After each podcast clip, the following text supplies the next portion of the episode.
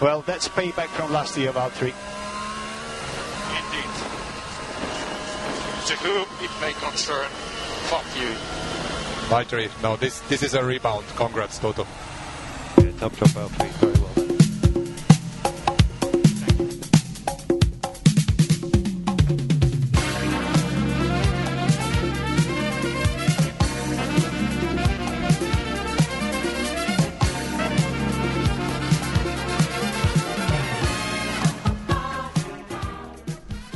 Muito bom dia, boa tarde, quem sabe boa noite ou até de madrugada, senhor Vitor Martins. Esse é o Padocast, salvo engano, número 11.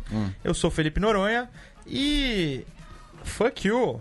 Meio concern, volta Hammer. Bottas assim. Arrested. É, também You're tem essa. busted. É Verdade. Que manhã, que horário pra, pra horário? prenderem nosso querido ex-presidente. Pois bem, Vitor Martins, você Hum. que é o maior adepto do cultivo de maracujá desse país, é, É verdade. você pode nos contar sobre isso pra gente começar esse programa de um jeito leve, sem prisões? Você aprende muito. Bom dia, boa tarde, boa noite, Felipe Noronha, Rodrigo Berton, Leandro e a mim, nosso fã de LS Check. Yes. Olha, você aprende muito com a cultura do maracujá porque eu não sabia da existência de abelhas mamangavas. Não sabia que elas eram as responsáveis por levar o pólen de uma flor a outra para que o fruto maracujeiro seja produzido. Interessantíssimo. Realmente algo que eu pretendo levar pro resto da Eu minha imagino vida. sim. Muito obrigado pela informação. Obrigado. Mas tanto sobre abelhas, maracujá e botas falaremos um pouco mais tarde. Começaremos o programa de hoje com um novo quadro, porque aqui a cada semana vai ter um quadro novo. Hum. Quadro novo. E nos Estados Unidos tem uma palavra que eles usam muito, que é overreactions. Acontece uma coisa, você já leva como se fosse a maior bomba da história. Aqui no Brasil eu procurei uma tradução, eu não achei nada melhor do que imediatismo, talvez. Me ajude. Overreaction? Porque uma super reação a gente não usa. É, não. Imediatismo é algo ali, tá ali presente. Tipo, tipo na nossa overreaction agora há pouco, dois minutos atrás, ao ver do, o Temer preso, foi, Exato, Tipo, exato. Foi isso. É Perfeito. isso, é isso. a- pra quem não tá só ouvindo e não Ah, vendo tá. a câmera, o Vitor fez uma cara de susto maravilhosa. É um ator, né? É, nó- nós, os atores, somos, somos contratados para isso, Perfeito. em várias plataformas. Pra começar com as nossas reações malucas a- ao pouco que já se viu da temporada do esporte a motor, Hum. convidei uma pessoa que é especialista nisso. Pedro Quem? Henrique Marum, direto do Rio de Janeiro. Tudo bem, senhor? Tudo ótimo, Felipe Noronha, Vitor Martins, Leandro e a mim. Como estão os senhores? Muito bem, muito bem. Você Pera, pera, tá- ele é o Oi. especialista em overreaction? Não sei, mas Ah. eu quis apresentá-lo assim. Você concorda ou discorda de tal afirmação, Marum? Eu acho que eu sou, eu, eu, eu sou, estou baixo no nível do site da, nas overreactions. Muito bom. Pois bem, só explicando o que vamos fazer então. Eu vou trazer a cada categoria, porque todas estão no começo. Fórmula 1, Indy, MotoGP tiveram uma etapa a cada, Fórmula E já teve três, salvo engano, certo, mano? Três, né? Não. Cinco. Cinco? Meu Deus, eu tô Essa aqui é a sexta. Eu sou péssimo com conta, você vê que eu sou horrível. Mas o que importa é, tá no começo do ano, começo das categorias. Tra- trarei dois tópicos de cada uma pra gente discutir se faz sentido ou se é uma overreaction, Marum. Vamos começar então com a sua, especialista em Fórmula E, especialista em várias coisas, Vitor. Se você não, não tinha essa consciência. O, o Marum Sim, sim, é, é o mesmo cara com quem trabalhamos cinco anos. sim, adoro esse menino. Ah. Marum e Vitor, vamos começar. A Fórmula E nunca vai acertar no traçado das pistas que são chechelentas. Verdade ou dá pra gente discutir? Ah, não, eu não acho não. Não acho que sejam xixelentas, não. Eu acho que tem pista legal pra caramba pro que a categoria se propõe a fazer. Bom, eu discordo. Eu entendo que a melhor pista que a Fórmula 1 corre é do, do Autódromo Hermanos Rodrigues, com, com exceções ainda, porque ela insiste em colocar alguns desvios ali. Havia uma pista, me, só me corrija, Marum, acho que era Montreal, a pista canadense. A, a do Canadá era muito boa. A do Canadá era muito boa. É, Montreal. Agora, aquela de Nova Montreal. York, num- feita no Porto, é das coisas mais tenebrosas que eu já vi na minha vida. Mas eu acho que ainda pior. Como Algumas Bom dia. Bom dia. Eu acho que ainda pior era aquela de Londres, a final da primeira temporada. Muito estreita. Aquela foi terrível. Eu, eu entendo que a Fórmula E Aquela queira correr em ruim. pista urbana, mas assim, é, é bom cuidar melhor da pista, porque realmente. São Paulo pode vir aí, né, Marum? Então eu entendo o que, que eles te- pretendem fazer ali no Ibirapuera, Mas é um, é um lugar espaçoso para a pista, mas eu quero ver o que, que eles vão fazer para reduzir aquele espaço, porque eles gostam de fazer alguma coisa bem apertadinho, estilo Ronaldinho. Caramba. É, vai ser bem mais apertado do que do que, que a gente está imaginando aqui, né? Olhando para o espaço do lugar. Eu, eu concordo com vocês. A pista do a pista de Nova York e a de Londres eram mesmo muito ruins. A de Hong Kong, apesar de muito estreita, é, agora que a Fórmula E virou um carrinho de bate-bate nessa temporada, ela ficou divertida. Eu achei a corrida bem divertida, melhor do que as outras em Hong Kong. E em Paris, por exemplo, ape- apesar de também ser muito estreita, se não me falha a memória, só Mônaco é mais estreita do que Paris, também dá corridas muito divertidas. Então eu acho que está mais para o desenho da- das pistas em si do que para qual é a largura dela ou não. É, então aqui 50 corridas, certo? 50 é o número certo. Dessa vez eu tô, tô correto. Perfeito, Ah, perfeito. Assim, as pistas. Tem uma matéria no nosso glorioso Grande Prêmio escrito que a Fórmula E está regredindo com essas escolhas de pistas. Vocês acham que isso queima a categoria de fato ou dá para passar batido de alguma maneira? É, eu acho que é relativo. É, talvez para os mais puristas, quem. Para quem. é, e é isso que a Fórmula E tenta fazer. Está tentando criar um- uma nova forma de fã de, de automobilismo, de esporte a motor, nem tanto. Porque o cara o cara está curtindo aquela. Ele não sabe necessariamente como são as pistas da Fórmula 1 ou da Indy, é, qual é o espaçamento, quantos carros cabe, nunca vi um three wide. Então, para ele aquilo ali é o novo, aquilo ali é, é- é a norma, é o natural. E ele está vendo os carros disputando, um dando porrada no outro, enfim, ele gosta daquilo. Então, eu, eu acho que a Fórmula E é mais importante do que seguir algum livro de regras que já foi escrito, ela precisa criar o seu próprio. E ela, ela tem os seus próprios problem- problemas para resolver. Mas eu não acho necessariamente que as pistas da Fórmula E sejam um, um caso ou uma situação inapelável, não. Pois bem, então vamos para a segunda reação imediatista, que é é uma categoria famosa, você acabou de falar de regras, por punições que saem horas e horas e horas depois, às vezes dias, às vezes meses. É impressionante como a gente nunca sabe o resultado da Fórmula E na hora, na bandeirada. E o Verne falou recentemente que o formato da Fórmula E força corridas sujas e reclamou: eles não escutam os pilotos. Ah, Marum, tem solução esse problema das punições? As corridas de fato estão sendo sujas porque a Fórmula E força os pilotos a serem assim? Cara, gostaria muito de dizer que eu vejo uma solução para a Fórmula E resolver o problema das punições, que precisa ser resolvido de alguma forma, pelo menos aplacado. Mas eu não, não vejo essa solução.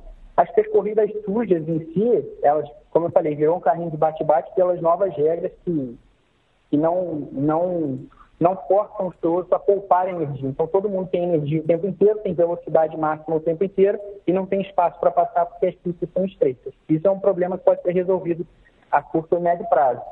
Agora, fora isso, não. A, a Fórmula E trata a gente como. Não sei se vocês. Vocês certamente lembram daquele lendário desenho da MTV Brasil, Saudades?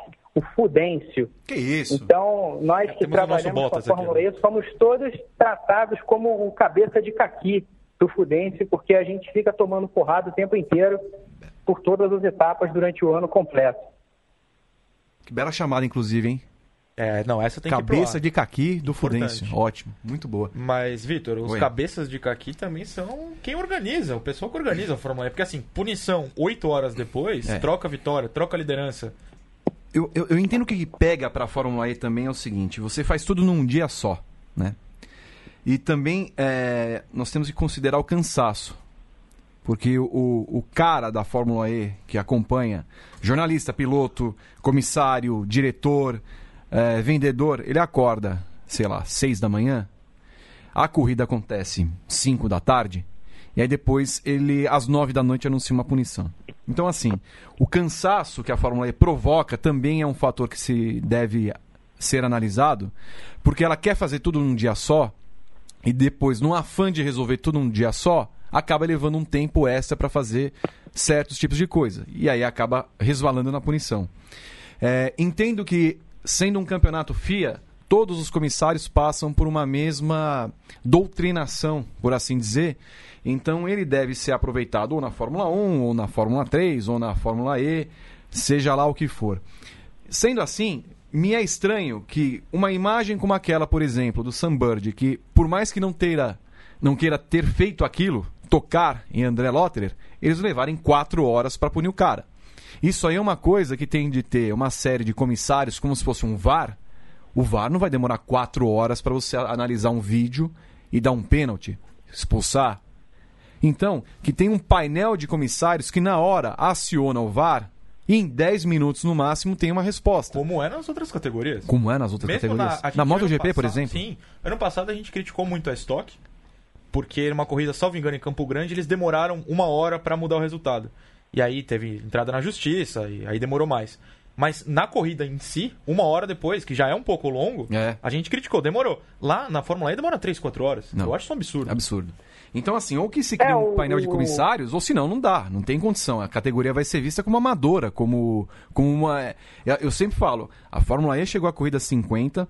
Ótimo que tenha 11 montadoras, que tenha 12 equipes, que tenha uma participação imensa de interessados, pilotos bons. Agora, ela tem que, tem que mostrar se ela vai ser um campeonato mesmo, ou vai ser um evento em que você tem lá uma série de ações de é, patrocinadores, promocionais, e como pano de fundo uma corridinha. Diga, Marum. É, é, só, assim, eles não divulgaram oficialmente. O que eu acho que aconteceu com a experiência de Fórmula E que eu já tenho na última, no último fim de semana. Demoraram para definir a punição no Sam Bird e aí a, a Virgin foi lá e fez uma reclamação oficial. Então eles voltaram a analisar a situação, por isso, muito antes de oficialmente ser confirmada a punição, ela já era ventilada. Muita gente já falava, o Lucas de Graça chegou a postar no Twitter, outras pessoas falaram, é, chegaram a publicar, inclusive o pessoal que estava lá, depois tiraram do ar. E aí teve uma nova investigação, uma nova deliberação e chegaram à punição. De qualquer forma, isso não, não digo isso para passar pano, porque você não pode levar quatro horas nem se tiver que ir para o STF a decisão. É impossível. É, O que, que o Vitor falou na sequência ali, depois da punição? Eu ia fazer um comentário muito interessante também, É, do noto, noto, comentários, noto acabei está prestando atenção no programa. Eu falei a respeito de ele ter um painel de comissários, como se fosse uma espécie de VAR. Você tem lá, então assim, ó, em 10 minutos você tem que decidir. Mesmo se você vai tomar uma punição errada, decida logo para não chegar, ó. Eu assisto a corrida, eu vejo no final da corrida o Sam Bird como vencedor. Eu Ah, saio para tomar uma cerveja, É, eu- tá lá o Eduardo Mortara como vencedor. Você é a favor do VAR, Marum? É, Não, e aí duas coisas, eu sou a favor do VAR. Eu acho que tem, ele está pior agora do que antes de ser implantado, mas vai melhorar com o passar do tempo, com certeza. É, só duas coisas que eu ia comentar. Uma, um caos também nesse fim de semana, o Luke Smith, jornalista inglês, lá do Crash.net da NBC, ele acompanha a temporada da Fórmula E. E ele estava em Hong Kong. Ele postou no Twitter, mais ou menos uma hora e meia, uma hora antes da punição ser oficializada, que ele acordou para olhar no telefone se já tinha saído punição e não tinha. Quer dizer, deu tempo dele sair da pista, voltar para o hotel, dormir, acordar e não tinha punição. E ainda demorou depois disso.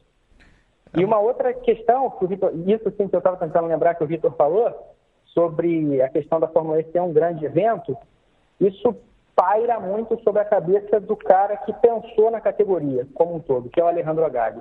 O Alejandro Agag não é um cara do esporte. Eu digo isso no sentido de fazer eventos de esporte, porque ele criou uma categoria bem sucedida, pelo menos né, no- do ponto de vista de mercado, que fez dar certo, fez é, surgir interesse, fez rodar dinheiro, e tudo isso é ótimo. Mas ele não é um cara de criar eventos esportivos. E aí a gente fica vendo, a, a Fórmula E parece, cada corrida parece um grande evento do, do David Brasil, né? É uma promoção de festa. O David Brasil, assim como o Alejandro Agag, é um grande promotor de festas, mas não de eventos esportivos.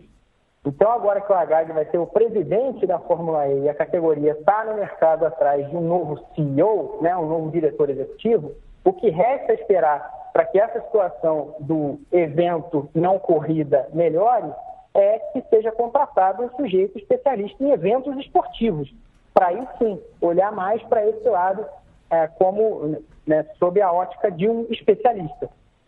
David Brasil provavelmente não está sabendo dessa informação, mas a Fórmula E em termos esportivos tem Sunbird com 54, D'Ambrosio 53, de Grassi e Mortara com 52, Félix da Costa vem com 47 em seguida. Tá muito apertado. Tem uma disputa que a gente não vê, por exemplo, na Fórmula 1. Ou seja, tem o que explorar aí. De qualquer maneira, Pedro Henrique Marum, muito obrigado pela sua participação. Ah, imagina, é sempre um prazer participar do Padocast. Eu espero que você trabalhe muito na madrugada do sábado. Sim, Fórmula E na Ah, China, isso aí vai né? acontecer. No próximo sábado. Mas o bom é que se tiver algum problema, é, como o Vitor Fazio vai estar comigo durante a madrugada, eu posso ir embora porque ele merece sofrer, então tá tudo certo. Não, o Fazio é outro que merece. É isso, a gente de- é, torce para muita punição, para os dois trabalharem durante 24 horas ou mais. E, enfim, Vitor Martins, Fórmula E é isso. Vamos para a Indy no próximo assunto. Mas enquanto a gente espera Gabriel Curti entrar no ar, Ah, que homem. eu me preparei para fazer uma propaganda durante para mostrar para possíveis investidores que a gente sabe fazer um comercial também. Ok. Rodrigo Berton está aqui, ele é o produtor do outro programa, glorioso, o Paddock GP. Rodrigo Berton, me conte. é, na Central 3, temos uma versão em podcast do Paddock, é isso? Pois é, desde a edição 150, na manhã da quarta-feira, o áudio do Paddock GP fica disponível para quem não conseguiu acompanhar ao vivo, pode ir para o trabalho, pode ouvir na hora do almoço, pode ouvir dando migué no chefe. Tá lá todo o áudio disponível do Paddock GP para todo mundo que quiser acompanhar. Muito importante. Gabriel Curti já está com nós? Opa, bom dia, Felipe Noronha. Muito bom dia. Vitor Martins, é, qual palavra você usaria para descrever Gabriel Curti? Estupendo. Ótima escolha de palavra. A categoria que ele cobre a Indy é estupenda? Tanto quanto ele. Maravilhoso. Vamos às frases então para Gabriel Curti falar se estamos sendo imediatistas sobre a categoria querida por ele ou se dá para contornar e esperar a emoção durante todo o ano. Gabriel, a primeira frase em São Petersburgo, ah, Scott Dixon, que é conhecido por ser um cara controlado, foi mais agressivo. Alexander Rossi, o contrário, conhecido por ser agressivo, foi mais controlado. Eles aprenderam a variar dentro do- das suas características ou foi só uma etapa que isso aconteceu por um acaso? Bom, vamos lá. É, bom dia para o Vitor, para o Berton, para o Yamin, para o pessoal de casa também. É, eu acho que dá para a gente arrumar um meio termo aí. Eu diria que o Rossi vai ter uma temporada mais parecida com o que foi São Petersburgo do que foi ano passado. É, e explico isso principalmente lembrando do GP de Detroit do ano passado, que ainda era metade da temporada e a gente já via que o Rossi ia perder o campeonato por causa daquela batida que ele deu tentando brigar por uma posição que não existia com o Hunter Ray, porque ele ainda precisava ir para os boxes, o Hunter Ray já estava no último stint e ele quis brigar por posição e acabou jogando fora 20 pontos, enfim. É, ele aprendeu a lição, ele sabe agora, ele mesmo falou que o quinto lugar agora é, um, é, é necessário, é importante, então eu acho que a gente vai ter um Rossi mais contido, mas sem perder completamente a essência. Quando ele tiver um carro que seja competitivo a ponto de brigar com Ganassi e Penske pela vitória, aí eu acho que ele vai ser arrojado. Mas quando ele tiver um degrauzinho abaixo, como foi São Pete, ele vai ser um pouco mais controlado. O Dixon, é, eu acho que vai mais na linha do, do que a gente falou sobre o equilíbrio entre Ganassi e Penske. Se em todas as provas as duas estiverem tão próximas como tiveram na primeira corrida, aí eu acho que o Dixon vai ser obrigado a ter uma postura mais agressiva. Porque ano passado a gente viu muitas corridas em que ele acabava sobrando e podendo controlar do jeito dele. Esse ano eu acho que ele vai ter que se soltar um pouco mais se ele não quiser que o Neil Garden, por exemplo, dispare na frente. Vitor, você acha possível vermos Rossi fugindo de sua essência e sendo um cara controlado? Ele que, assim, nunca mostrou ser um cara muito eh, calmo, tranquilo? Pois é, na hora de falar ele é tranquilo, mas na pista ele não tem mostrado isso.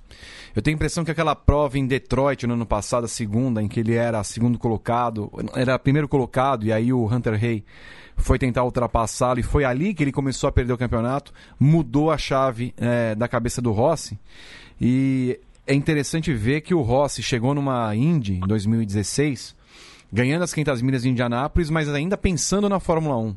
Ele queria voltar naquele momento. E a partir do momento que foi consciente para ele que ele não poderia voltar para a Fórmula 1, pelo menos numa equipe média, ele entendeu melhor como era a categoria e aquela corrida em si do ano passado colocou o Rossi devidamente nos eixos do que é correr na Indy. É... Eu, não, eu, não, eu não sei se vai mudá-lo por completo, mas o Rossi que a gente viu no final do ano passado era um cara à altura de brigar com o Scott Dixon esse ano. Vejo que os dois são, junto com o Neil Garden, o trio que forma a excelência da Indy hoje. O Power, se tivesse a cabeça no lugar, já poderia ter conquistado muito mais títulos do que conquistou. O Power, se não me engano, o Gá pode me corrigir, se não me engano, ele é tetra vice também. Então ele poderia ter conquistado muito mais coisas e ser alguém como o Dixon é, na, na categoria.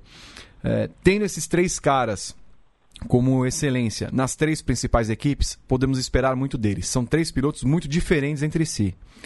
E, e, e ver o Rossi, por exemplo, como favorito à corrida, como o Gabriel falou é, no paddock da última terça-feira, concordo que ele é o favorito. E se ele acertar de vez a cabeça correndo como ele correu no ano passado, portanto, eu tenho ele como favorito a brigar com, com o Dixon pelo título desse ano. A gente viu, inclusive, hoje, na manhã dessa quinta-feira, que um bivice já foi campeão. Michel Temer foi duas vezes vice-presidente e se tornou presidente. Ou seja, Power pode partir para uma melhor, não pode? A não ser que seja preso na, em Toowoomba, na Austrália, tem a impressão que terá um melhor destino que o nosso douto ex-presidente. Perfeitamente.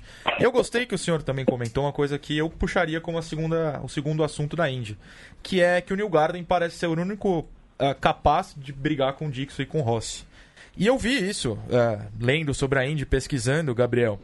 É, o New Garden é, de fato, o único daquela multidão que a Penske tem que pode brigar com os dois? É, eu acho que o, o que o Victor disse sobre o New Garden, sobre o Power, desculpa, resume bem o que eu acho dele. Inclusive foi o que a gente colocou na análise do final de semana. É, o Power, se tivesse atingido a maturidade antes de chegar quase aos 40 anos, né, uma coisa meio bizarra, é, ele já teria muito mais título na Indy. É, pelo menos um tricampeonato aí, vamos falar assim.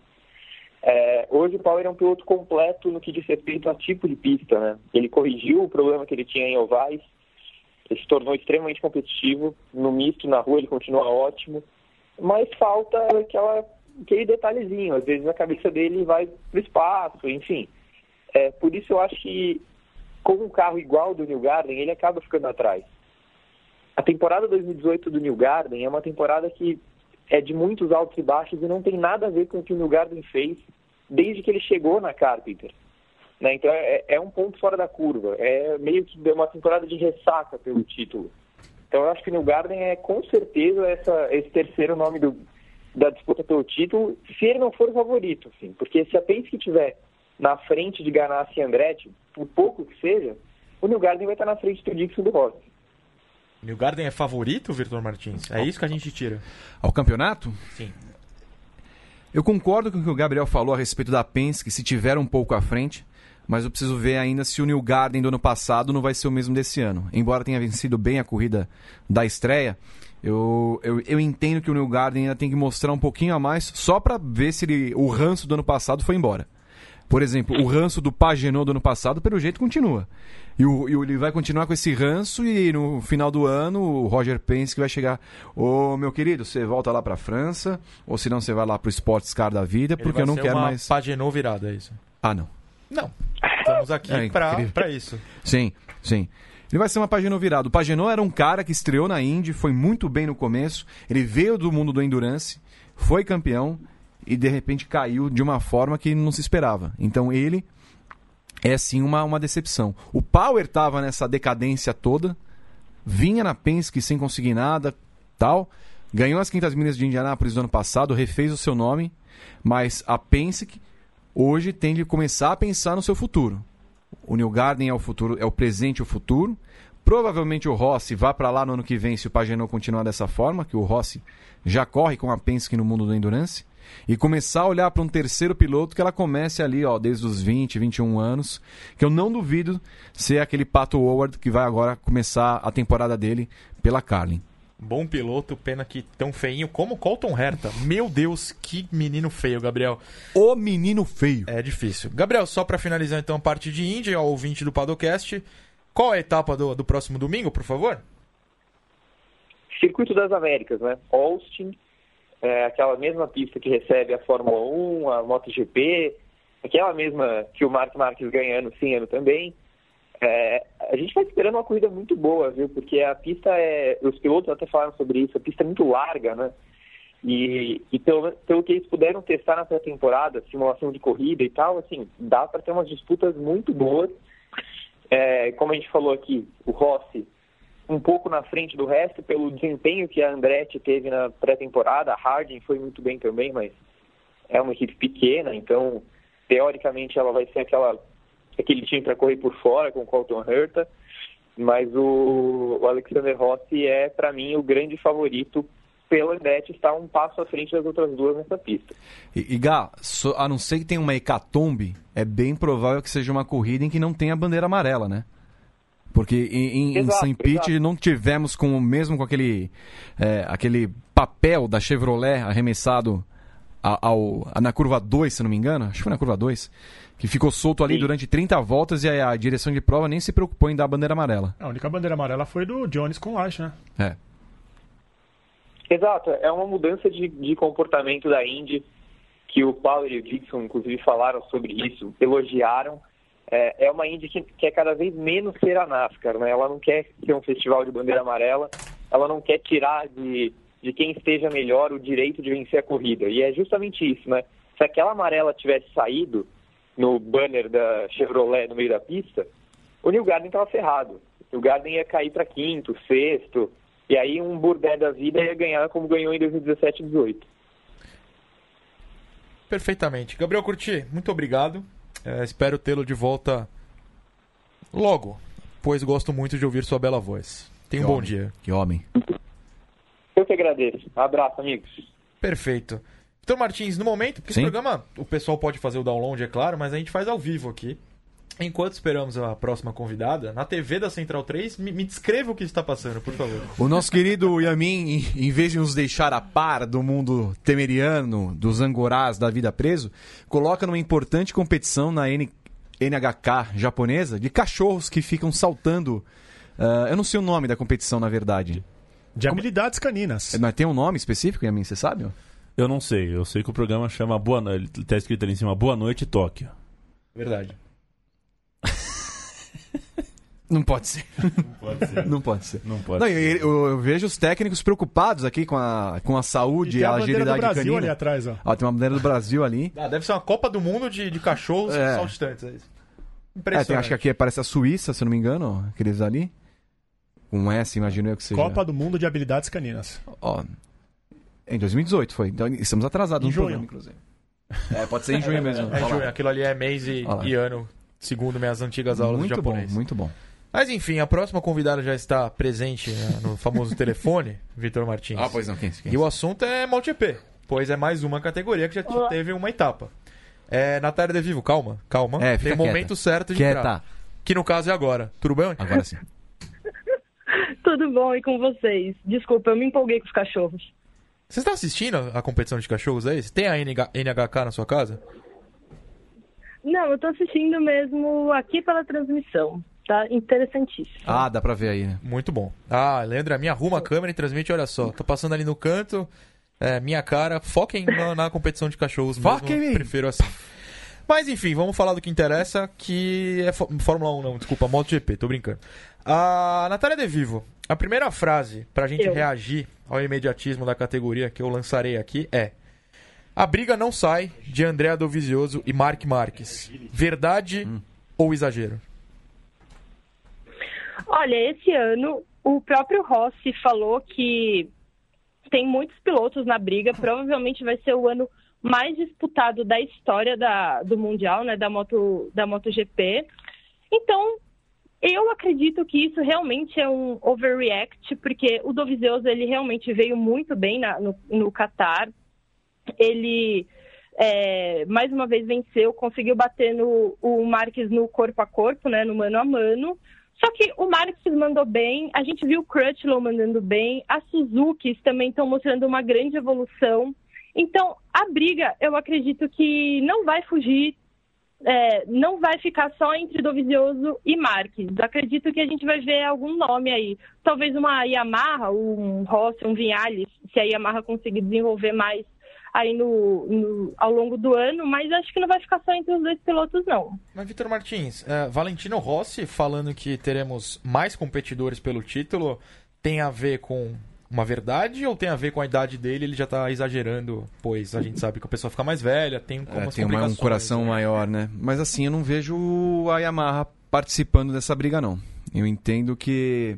Eu não, eu não sei se o Rossi vai chegar numa fase Alonso da vida e vai falar assim: ó, chega, eu não tenho não tenho mais o que fazer aqui porque eu vejo que a minha moto não tem condições de me proporcionar essa briga pelo título, embora tenha feito uma prova espetacular.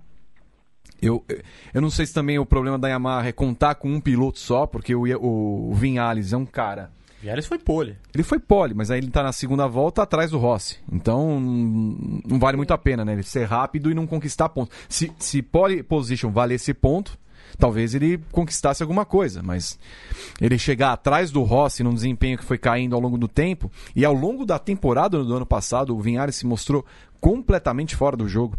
Então eu não vejo como ele consiga acrescentar essa, essa moto.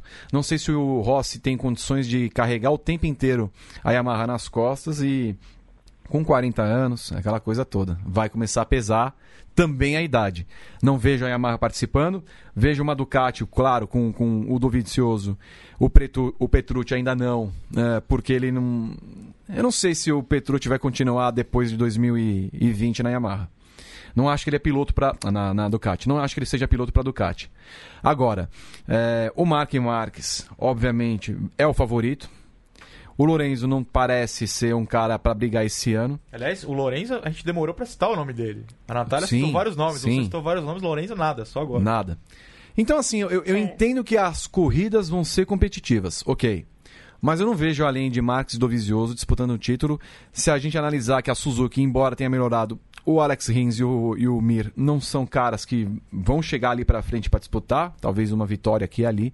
Então eu vejo que a, a disputa dos últimos anos vai ser a mesma pelo título, com o Marques, claro, como favorito. Acho bom que você falou isso em competitividade, é, que é a categoria emocionante porque algo que a gente vê nos finais de semana de MotoGP, isso eu digo Moto 2, Moto 3, é que a moto é a categoria mais emocionante do mundo do esporte a motor, Natália De Vivo. Dá para discutir isso ou é uma verdade absoluta? Uh, lógico, tudo pode ser discutido. Nada não, não, não, é não, não. A gente absoluta. quer que você crave sim ou não. Bom, para mim sim, né? É, o mundial ele sempre entrega grandes corridas até porque são três categorias, né? Moto 3, Moto 2 e MotoGP, são três classes, então é difícil pelo menos uma das corridas do final de semana não ser super disputada, super divertida de assistir. A Moto 3, no meu ver hoje, é a que faz as melhores corridas, os meninos são totalmente é, se jogam, eles vão lá, tentam ultrapassar, então isso sempre acaba rendendo umas corridas muito divertidas. É um pelotão que também está né, começando no Mundial, normalmente, então eles mostram que eles são muito arrojados. Mas eu acho que hoje a, o, a MotoGP é a categoria que mais está disputada. Pô, no Qatar os pilotos, eles terminaram separados por 0,02, sabe? Na, na Fórmula 1, o Bottas meteu mais de 20 segundos no Hamilton. Então eu acho que é um pouquinho discutível. Vitor, quando você tem paciência para acordar e assistir a moto, que hum. usualmente é mais cedo, uh, você se sente mais feliz acompanhando tal categoria do que a Fórmula 1, por exemplo, por causa dessa disputa? Sim, é, eu entendo que acompanhar a MotoGP sempre tem, como a Natália falou, sempre tem alguma corrida, pelo menos, que entrega um bom resultado, coisa que a Fórmula 1 raramente tem feito, a não ser no GP do Azerbaijão da Itália no ano passado, que foi natural acontecer isso. Mas. É...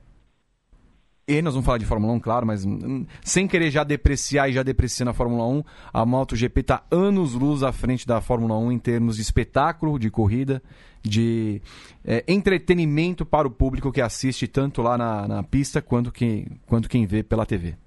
Perfeitamente. Natália E é legal que Oi, a diga. moto. Opa! Não, que só ia falar que é legal que na moto também, é, se não é um, um pelotão enorme brigando na ponta, sempre tem algumas brigas mais legais, assim, no meio do grid, assim. A Fórmula 1 às vezes também entrega isso, mas não é tão disputado tanto a troca de posição igual a gente vê. Certo. É, a Juliana Tesser manda um recado e fala que MotoGP é a melhor categoria e não sei nem por que vocês estão discutindo.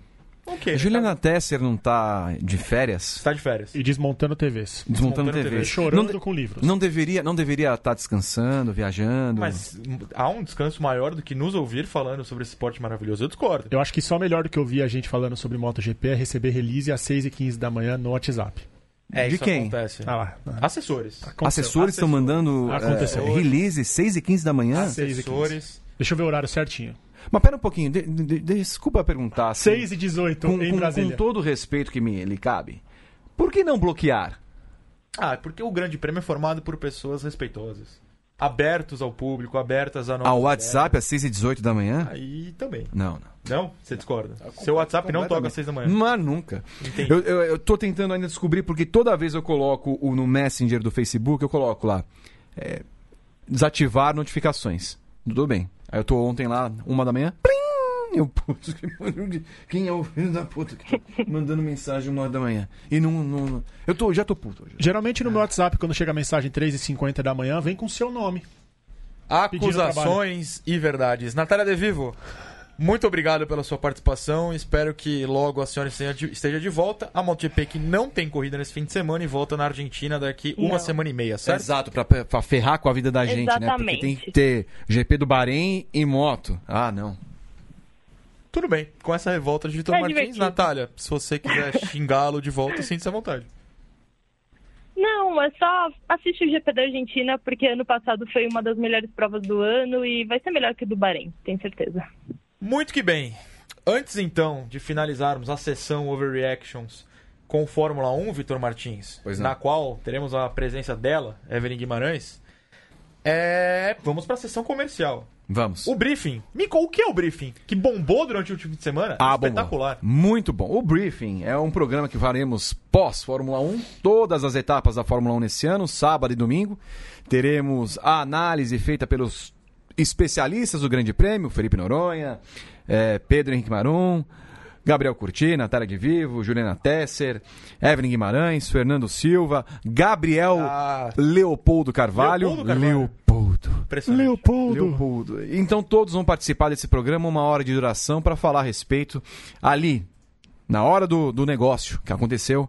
Vamos falar o que aconteceu na classificação e na Ou- corrida. Ou seja, o imediatismo que a gente está conversando. exatamente. Olha que tabelinha. O único momento da história da comunicação brasileira em que há um pós-treino, pós-corrida. Nunca você teve isso, nem na Globo. Isso a Globo não mostra. Só nas corridas de madrugada, que não é tão pós, né? Que a gente espera a galera acordar É, pra não, não. fazer. Aí também, a gente também é filho. O plantão é duro. O Assim, plantão da madrugada é duro. Exatamente. Então fizemos 11 da manhã. Eu, eu tenho a impressão que a corrida do Bahrein vai ser meio-dia, né? Eu acho que é no horário europeu. Não, os, últimos anos foi meio-dia. Pode pesquisar aqui. Se for meio-dia, o nosso programa deve começar por volta de duas e meia, três da tarde, para não pegar o horário do futebol também. Se confirmado meio-dia, meio-dia. Meio-dia e 10, né? E é o 10. novo Então, horário da Fórmula três Ah, é horas. corrida noturna, né? Três horas, nós vamos começar o paddock, o paddock, O o, briefing. Três às quatro, entregando o horário para o campeonato local. É, Vitor, é, não sei se você viu vídeos do nosso atual presidente. é, Não vi. Que rolou um, um briefing. É, Briefing, Soletre briefing no, no- o nosso programa. O nosso programa é B-R-I-E-T-I. Não, Não, é não, F-I-N-G. Eu dei Olha a só, não faz isso. erra. B-R-I-F-I-N-G. E É o, assim o que lo- se escreve. Obviamente o logo vai ter, em vez de FI, F1. Sim. Estamos esperando, inclusive, você fazer o. Ah, então, a escala não favoreceu. Calata. Evelyn Guimarães, você vê que eu tô no meio de uma discussão aqui. Me salve. Muito bom dia.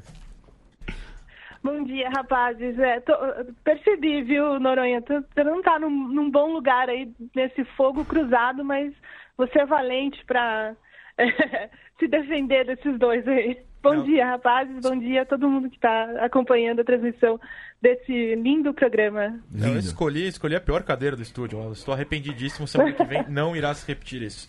Mas, pois bem, Evelyn está aqui, Vitor, Berton e a mim, para falar dela. Da Evelyn Ah, mesmo? não. Ah, A Fórmula 1 que Tá voltou bom. nesse fim de semana. Caso queiram falar dela, a Evelyn Guimarães não tem problema. Pode falar também. Ah, posso falar que, que, que mulher, não é mesmo, Evelyn Guimarães? Do, 11 anos no site, ou 12? 11. 11. Que, que mulher. 11 nesse ano, nesse ano. Ah, que maravilha. Obrigada. Nada? Obrigada. Muito bom. Sabe quem eu acho que não vai durar, ou todo mundo achava que não iria durar 11 anos na Fórmula 1? Quem? Valtteri Bottas. Ah. Ah, ele. Mas agora, reagindo aqui ao extremo, a gente pode falar.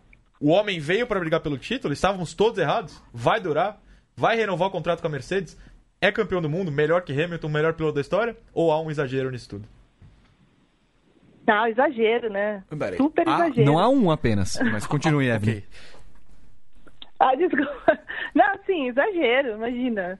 É, é claro que foi uma surpresa para todo mundo e acho que até para ele foi, foi surpreendente a forma como ele dominou a corrida e tudo mais.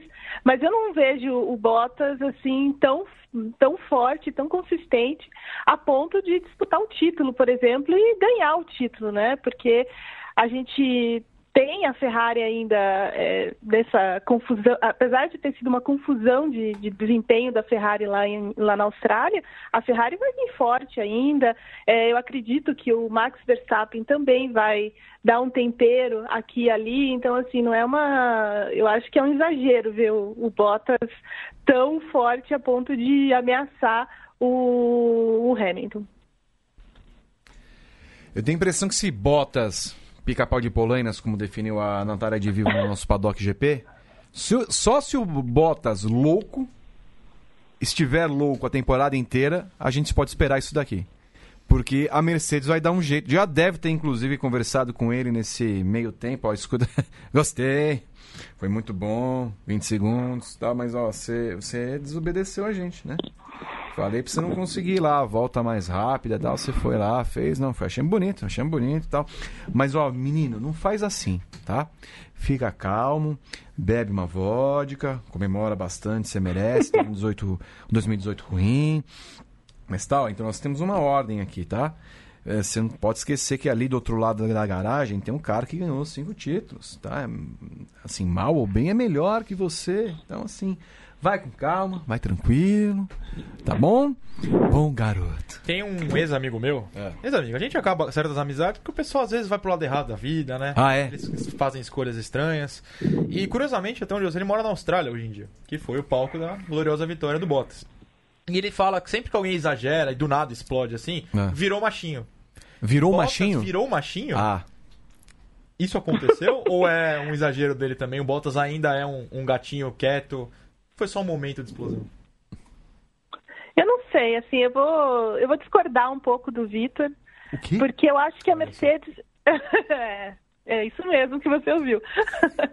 eu acho que a Mercedes tem uma. Ela é, é um pouco diferente da Ferrari. Assim, porque a Ferrari ela precisa realmente ter um primeiro piloto, isso a gente sabe, é histórico, há anos é assim que tudo mais. A Ferrari tem um chefe que responde a uma, a uma empresa, então é outro, é outro tipo de, de administração. E a Mercedes não, o chefe da Mercedes está ali, ele não responde para ninguém, né? O Toto Wolff é, é, tem, é, toma as decisões dele e ponto final, né? E assim, a Mercedes tem sim uma política de igualdade de condições. A gente já viu isso antes e tudo mais. Então, assim, eu não sei se. Eu não acredito que, ao menos nesse início de campeonato, posso estar fazendo. Posso até ser um pouco ingênua nesse sentido, assim, mas pelo que a gente já vê da história da, da Mercedes, né? É, eu não acho que eles vão tosar o Bottas, principalmente esse Bottas 2.0, como ele está sendo chamado pela imprensa inglesa, é, tão, é, num momento tão, tão cedo da temporada, em que é, você tem um vislumbre de, de, uma, de uma temporada mais competitiva, pelo menos entre os caras da Mercedes. O senhor me permita. Né, se a Ferrari realmente. O senhor me permita Diga. discordar da discordância de Evelyn Guimarães?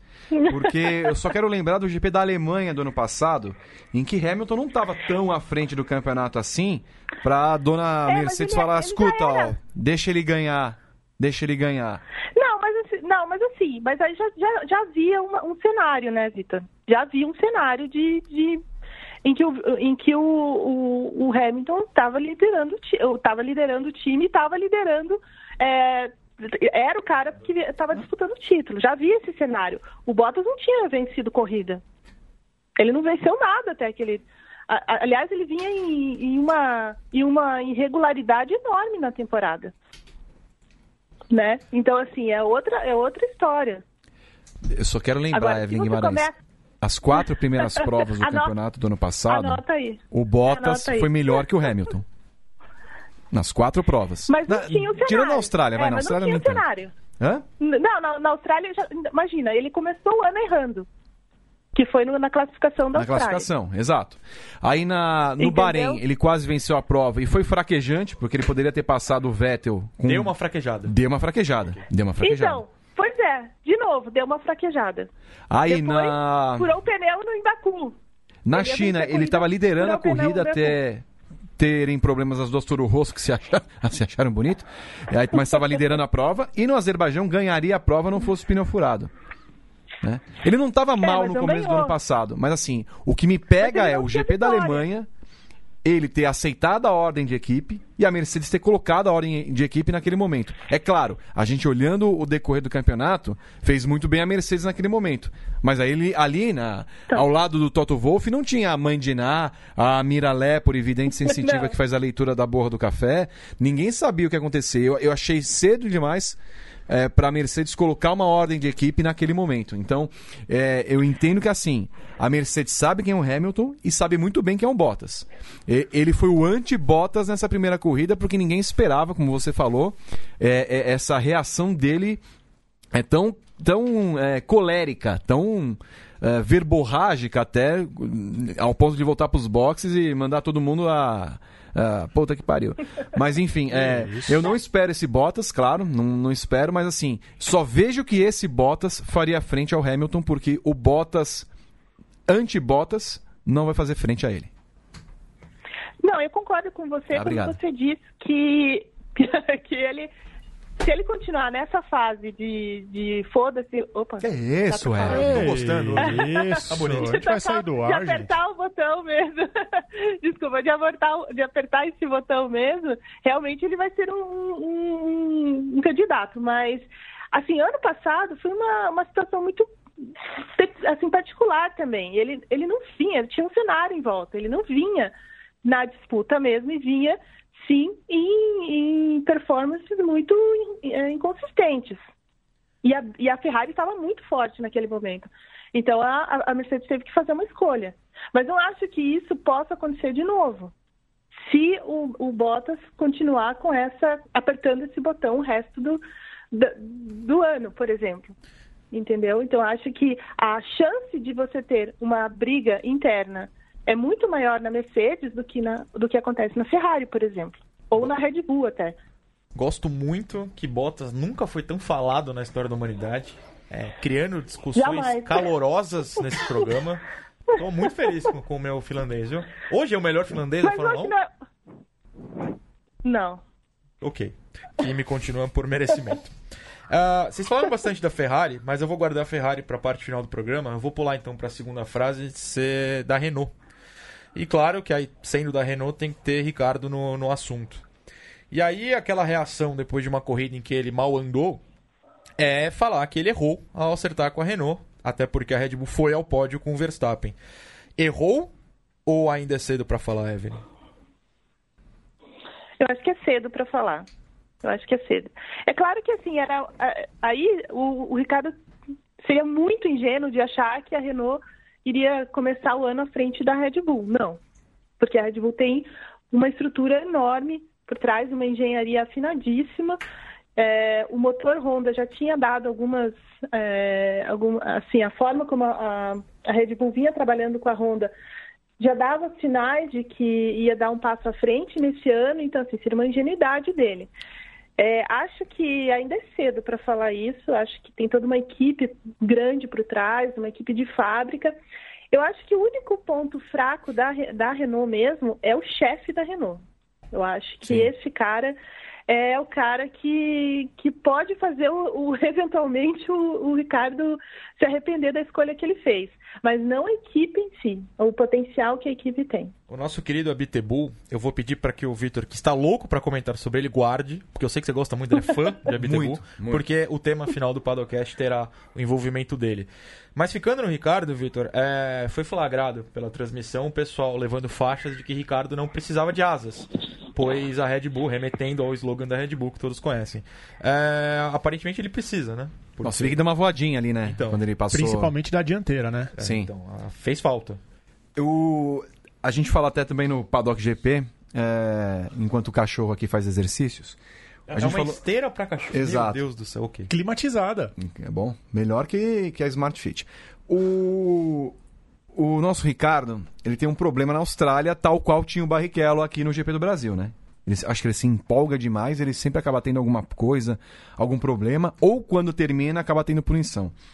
É, é claro que o Ricardo não saiu da Red Bull achando que a, Renault já fosse alcançá-la numa na transição de um ano para um outro. Mas claro, eu vou guardar o nosso querido Sergio Abitebu, mas a Renault decepciona. A Renault começa no mesmo patamar do que começou no ano passado. Não abaixo? Ou pelo menos perdendo espaço, tendo um espaço mais apertado com então, o Haas, por exemplo? Pois é, é, é, é, que a Austrália é tão, tão peculiar que a gente acaba tendo aquela, aquela visão como se fosse já o todo, né? Tanto Mas estamos aqui para isso. A Ferrari, por exemplo, não creio que a Ferrari esteja 30 segundos, 50 segundos atrás da Mercedes. Tal qual não acho que a, que a Renault esteja tão atrás, por exemplo, da Haas assim. Eu quero ver a, a coisa do, do Bahrein para ter uma, uma visão mais apropriada. Agora, você começar de novo com o cara que tem liderado a Red Bull nos últimos anos, com o mesmo resultado que ele sempre tem, sétimo, sétimo, e não sai aquilo, sétimo, sexto, sétimo, oitavo. Tá?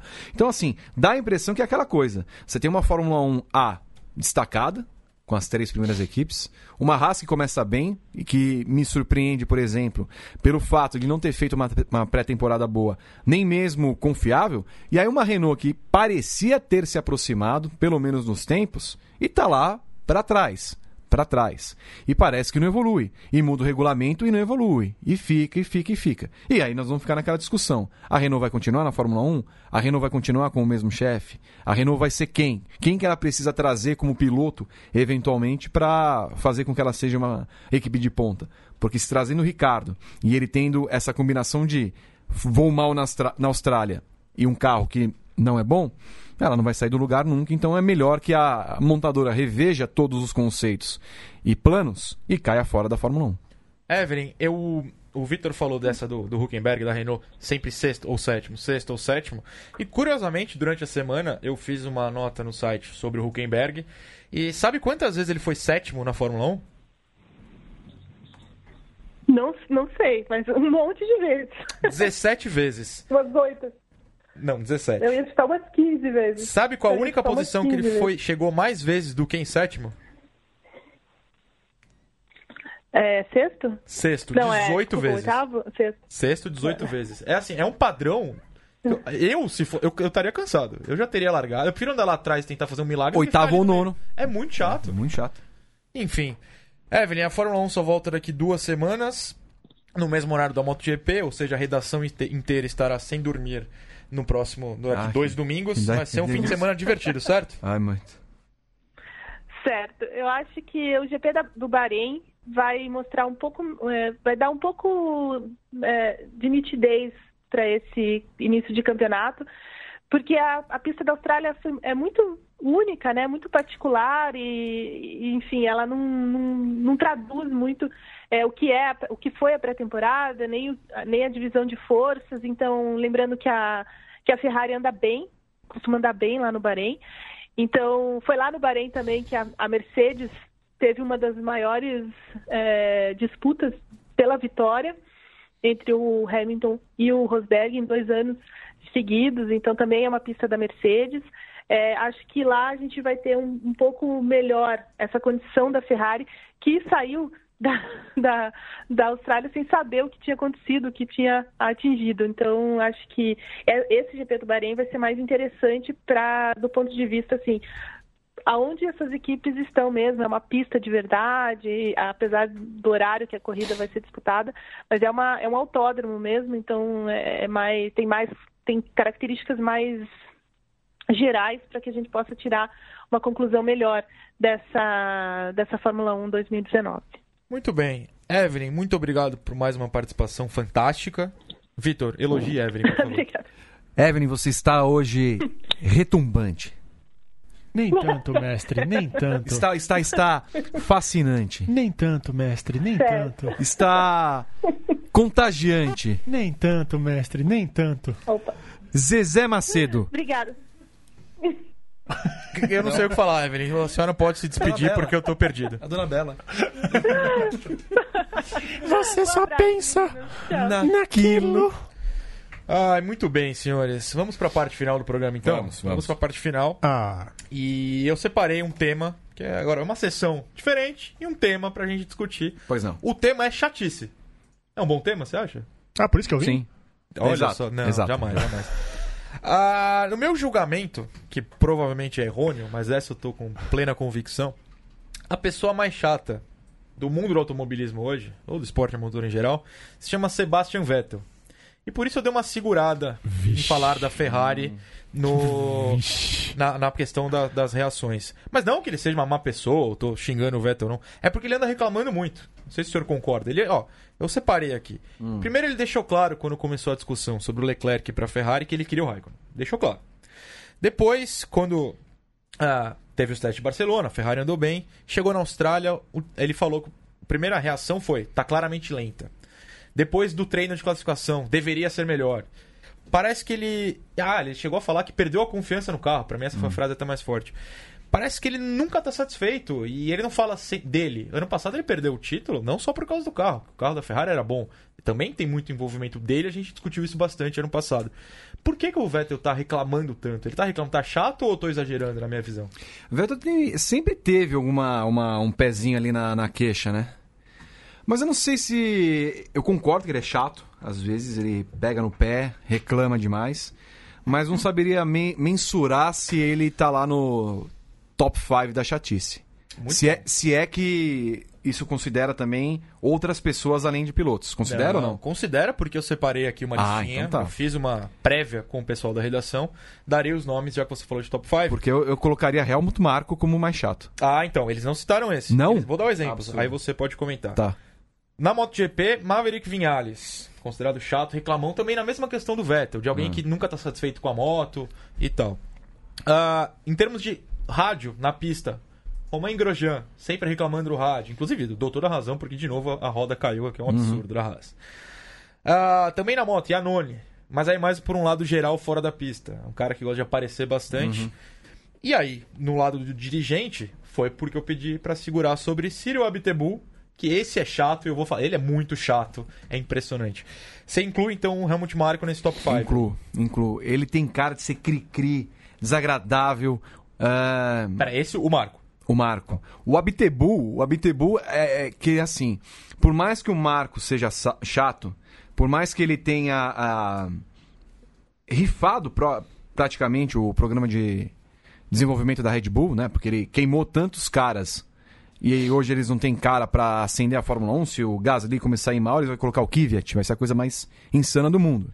Eles dispensarem um cara e de- depois voltar com o cara. Mesmo com o Kvyat tendo ficado à frente do Gasly, Mesmo com segurando isso. o É, porque assim, faria sentido subir o álbum, não o Claro. Kvyat, porque eles, pelo que fizeram. É, só foi engraçado, né? Sim, Na- na sim. colocação. Então, assim, por tudo, mesmo com tudo isso, o Marco deu algum resultado para a Red Bull. O Marco tem a sua parcela de mérito no que a Red Bull é como equipe. O Cyril Abiteboul, o que, que é o Cyril Abiteboul na fila de pont? Nada. O Abiteboul não, não teve sucesso Aonde? na fila de pont. Que Aí, bonito. né? Vou- vou- vamos religar para a Natália De Vivo, que pra- fala é, francês. fala francês fluentement. O quem é, o quem é, o, o que que o Cyril Abiteboul produziu na Fórmula 1 para ele ter um posto de chefia numa equipe como a Renault?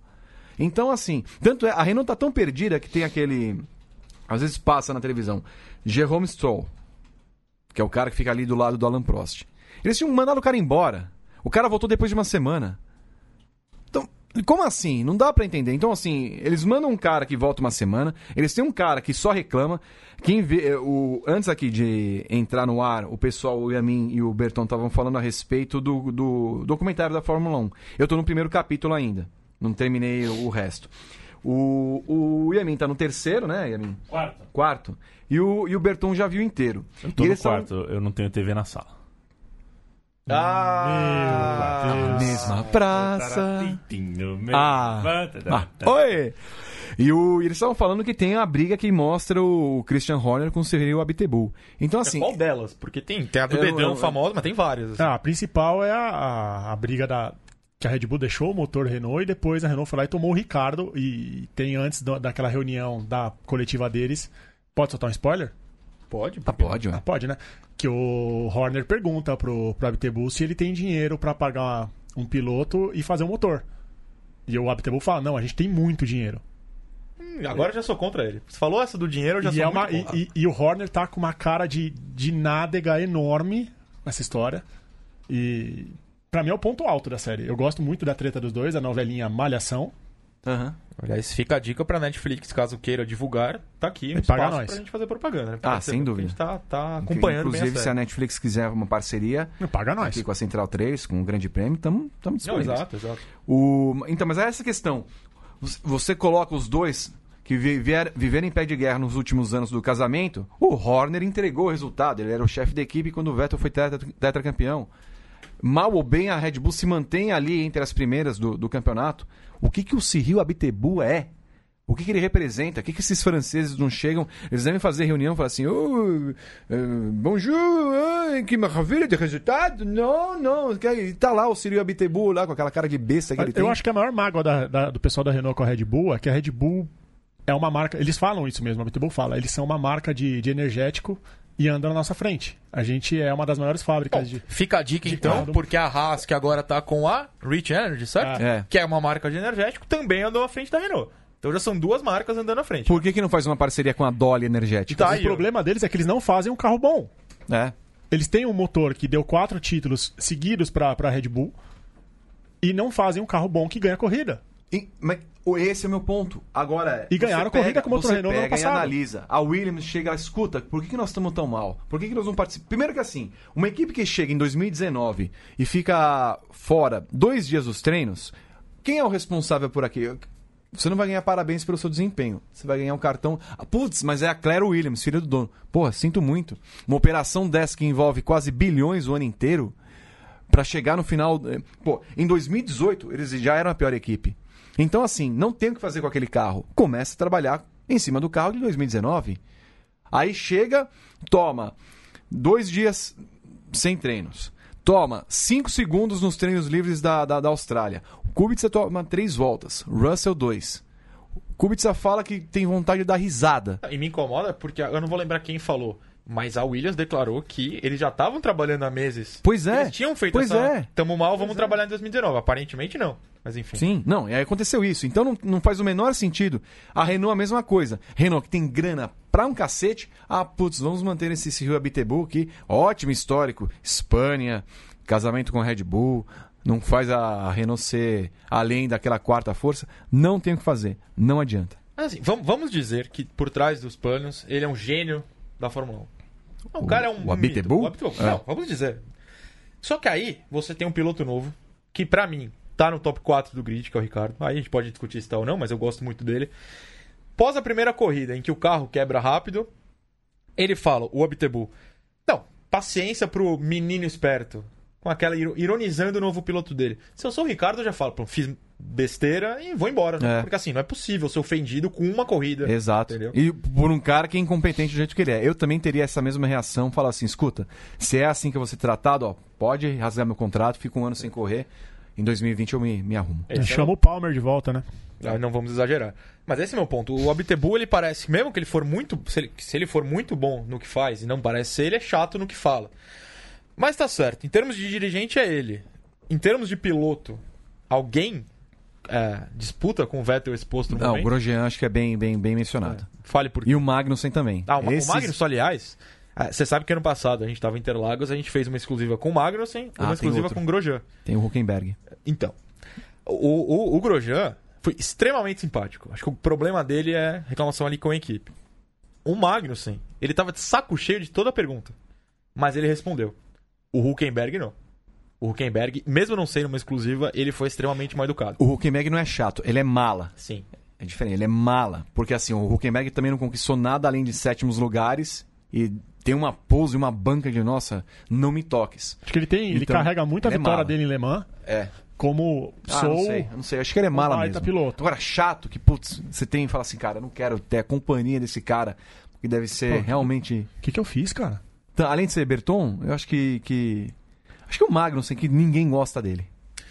Ah, eu, eu não tive nada contra. Ele, ele só não tava muito afim de estar ali. Mas quando a gente acertava a pergunta, ele se empolgava e dava respostas. Não- te- te- vimos coisas piores na ele, Fórmula fazia, 1. ele fazia umas caras. É. meio que vão embora. É, mas Sai ele ficou. daqui. Mas É, ele ficou. lá Foi, foi 30 interessante. minutos, né? Foi, foi. Falou, falou Foi bastante. bastante tempo.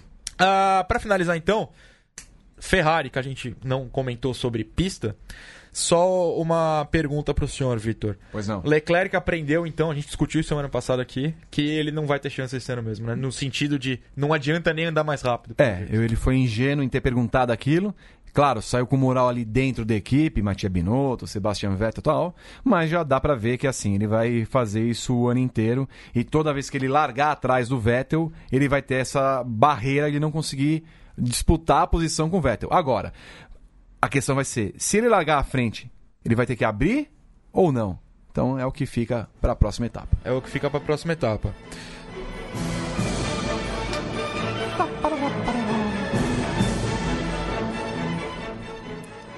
Pois bem, deu uma hora já de programa? Já acho que mais, Uma hora e seis minutos. Uma hora e seis. Isso está Tentei. estourando o programa. Estourando, infelizmente pagaremos uma multa.